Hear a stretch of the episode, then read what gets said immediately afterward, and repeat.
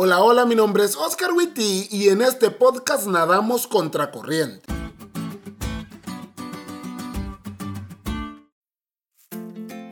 Hoy les voy a contar algo sobre mí.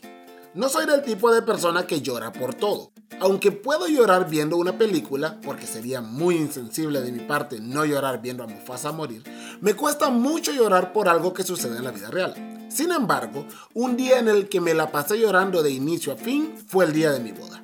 Desde que Esther venía bajando por las escaleras y entre la gente solo le veía el zapato pasando por el camino que recorrió tomada del brazo de su papá, los votos que nos hicimos, hasta la oración de bendición matrimonial del pastor, parecía ser que mi único trabajo era llorar. Lloré de incredulidad, de felicidad y de gratitud por la bendición que Esther era, es y estoy seguro que seguirá siendo para mí. Hoy cumplimos siete meses de matrimonio y cada día me voy dando cuenta que la compatibilidad que tengo con ella, la bendición y el avance que he experimentado a su lado, era imposible que lo experimentara con mis amigos o con integrantes de mi familia. Ese nivel de unión pertenece solamente al matrimonio y eso lo vemos en el Génesis. Dios creó a Eva para que fuera el complemento perfecto de Adán y creó a Adán con todo lo que Eva necesitaba. En este contexto, el matrimonio es una unión sagrada establecida por Dios.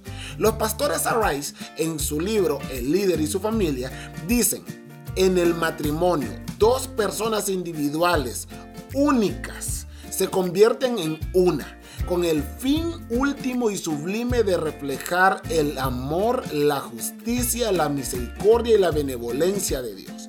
Por eso el matrimonio está diseñado por Dios para generar un contexto en el que todos ganan.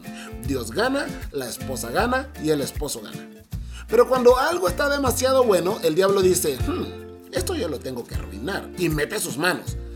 Por eso me cae tan mal ese el ideal de Dios de matrimonio es heterosexual, es decir, entre un hombre y una mujer, con fines de reproducción que solo tienen lugar entre un hombre y una mujer, y la idea que se unan en todos los sentidos, y eso solo es posible perfectamente entre un hombre y una mujer. Si creemos que la Biblia tiene total injerencia en todos los aspectos de la vida de una persona, entonces como cristianos debemos defender el matrimonio bíblico heterosexual con la bendición de Dios en una sociedad que dice que me puedo casar con quien yo quiera, sea de mi mismo sexo o no. Y aunque sí, esto sea nadar contra corriente, vale la pena hacerlo si eso implica obedecer a Dios. Porque en mi experiencia me he dado cuenta que obedecerlo no siempre es lo más popular, pero siempre es lo más inteligente.